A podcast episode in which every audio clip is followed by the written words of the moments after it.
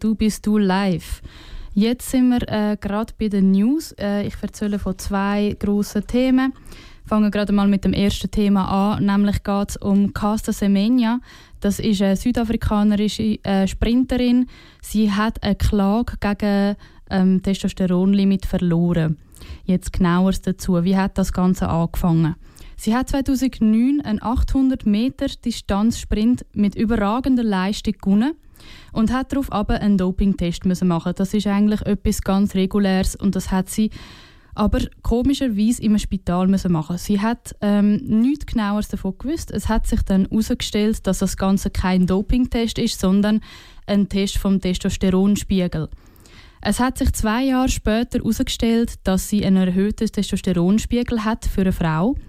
Und da hat äh, darauf die Leichtathletik, Weltverband IAAF, äh, die Linie für Frauen einmal neu gestellt. Nämlich gibt es jetzt ein Testosteronlimit für Frauen. Begründung? Man geht davon aus, dass ein erhöhter Testosteronspiegel die, Steiger also die Leistung steigert. Ähm, jedoch muss man dazu sagen, dass Wissenschaftler und Wissenschaftlerinnen die Theorie bestreiten. Sie sagen, es gibt ganz klar keinen wissenschaftlichen Beleg zwischen dem Zusammenhang vom Testosteronwert und von der Leistung. Trotzdem hat am 1. Mai 2019 in Lausanne der internationale Sport für Gerichtshof ähm, die Klage von der Caster Semenya, die südafrikanische ähm, Sprinterin, abgelehnt. Ähm, mit der Begründung, dass es eben doch äh, einen Einfluss hat. Ähm, es hat jetzt leider nicht können wissenschaftlich beleidigt werden. So viel zu dem.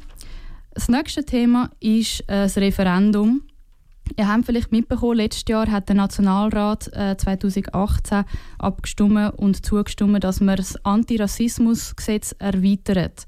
Nämlich äh, betrifft er ja aktuell eigentlich nur Rasse, Ethnie und Religion, dass einfach Menschen von dieser ähm, bzw. Rasse, Ethnie und Religion geschützt werden. Neu soll eigentlich auch die sexuelle Orientierung geschützt werden. Das Referendum von der EDU und von der jungen SVP ist klar dagegen gewesen, ist aber am 7. April gescheitert. Das heißt, ähm, der Nationalrat hat dann jetzt die neue ähm, die neue Kategorie sexuelle Orientierung auch dazu nehmen. Gay Radio auf Radio Rabe.